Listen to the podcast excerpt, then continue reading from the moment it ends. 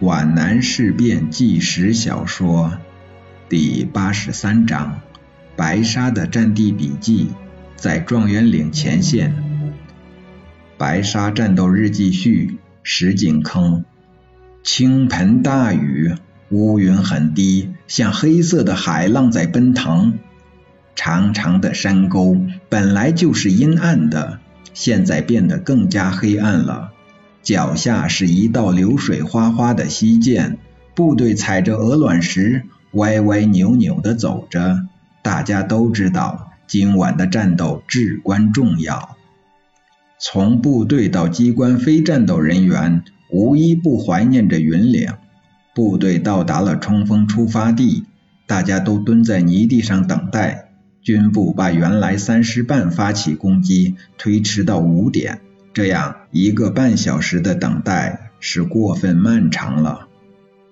我跟林志超去看工兵连开出的通道，在通道两边是密匝匝的树丛，野玫瑰的刺条、钩藤的长蔓跟灌木树都纠结交织。王连长简单的向我介绍了砍伐的经过，每砍一斧就觉得离云岭近了一步。王自忠不善于表达自己的感情，但却说出了形象的概括力很强的话。我理解他这句话的全部内涵。他和连姑的事在云岭闹得沸沸扬扬。我曾采访过他，是林志超提议要我去的。我知道那个在水深火热中的童养媳，在这风雨之夜，定会伫立窗前，谛听着高坦方向的枪炮声。他的耳朵是听不到的，心却是听得到的。现在云岭是什么样子？四顾山是什么样子？回想起大前年秋天在四顾山顶的展望，变化之大，真是令人触目惊心。想到当年项英同志谈笑风生，和今天悄然离队，都不像是真的，恍若梦境，可悲可叹。进攻的时间终于到了。高踞在山顶上的敌人对隐藏的危险一无所知，在风雨交作的催眠曲中，在碉堡里酣睡。这些守在隘路口上的哨兵不愿意在风雨中游动，在巨大的崖石下裹着雨衣雨布躲避风雨。当碉堡里传出手榴弹的火光和爆炸声时，这些躲雨的哨兵竟想不出发生了什么事情。冬日的雷鸣电闪把黑夜扯得粉碎。哨兵醒悟了，猛然跳起，却又像没有站稳似的跌倒了。迎面射来一阵弹雨，我军在无一伤亡中就把山头占领了。拂晓的微光中，我军摸到了山岭下的各个山村，枪声骤起，梦中惊醒的敌人诈尸般的跳起来，在地铺上乱撞乱摸，手榴弹的红光尖笑着刺进他们赤裸的躯体，惨叫声使我想到某种巨兽死前的哀嚎。没有死的，光着身子，拖着枪，在冷雨中向西奔跑。他们把军衣、食品和鸦片烟枪。丢弃在群众家里，我军抓到了上百名俘虏，冲向敌军阵地的纵深。状元岭一线全部控制在我军手中，暴雨渐渐停止，天空的浓云竟然开启了一条缝隙，露出了蔚蓝的天空。叶军长来到前线，他手提着抓兵手杖，不慌不忙地走上山顶，举起望远镜观察着战斗的进行。他命令教导总队从左下方压住南荣一线，命令三团分多路纵队从左前方压向田湖、明塘里、塘村、东岗村一线。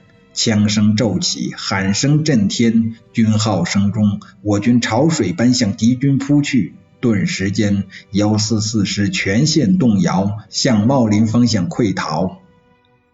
驻守在东岗村一线的广西猴子新七师。狂烈的开枪，阻止幺四四师溃退，幺四四师只好反身杀回，伤亡惨重。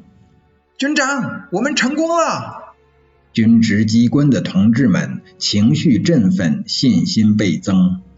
叶挺未置可否，又举起了望远镜。这时，林志超已从前线回到他的身边。他发现作战科长一脸焦虑的神色。老林，你看能突出去吗？军长，我们没有后继力量了，白天威胁太大。幺四四师溃退了。军长的话，与其说是反驳，吴宁说是想保持最后一线希望。如果一支队这时能从敌人侧后出现，那该多好！那样，那将是滑铁卢战场上不留赫尔的一支胜利军投入增援。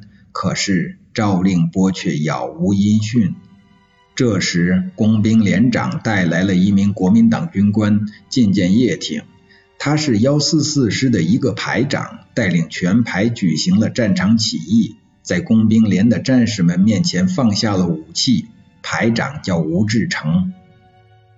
军长，我们的子弹是打日本人的，我们全排愿意投到新四军一边。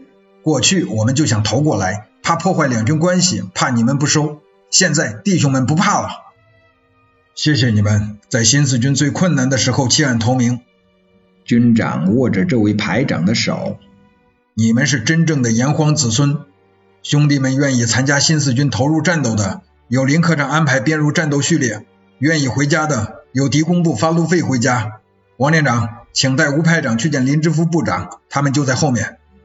在我们走下山坡时，我紧追几步赶上了他们。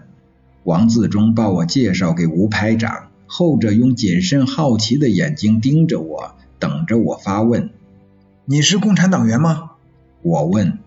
不是，正巧相反，我是国民党员。那是什么原因？我做了个手势。因为我是一个中国人，我不愿意打自己的同胞。可是现在，我还没有说完，就有几发炮弹落在状元岭上。我听到有人喊我，我急忙拉拉吴排长的手，翻身用力登上陡坡。前面的形势发生了逆转，我们的部队被敌人的反扑挡住了。军长带着望远镜对林志超说：“形势很不利啊。”“是的，刚才幺四四师的溃退并不是全师溃退，只是一个团的溃退，是被我们打懵了。战斗力并没有完全消失。他们的左翼是新七师，这个敌人很讨厌；右翼是七十九师，硬拼恐怕不行。那就只有暂时后退了。”军长把望远镜放下来。这时，我军冲击的波浪像碰上了崖岸似的反流回来。叶军长长叹一声，留下坚守状元岭的部队，全军退回东流山下的石井坑。从现在起，石井坑守备战就开始了。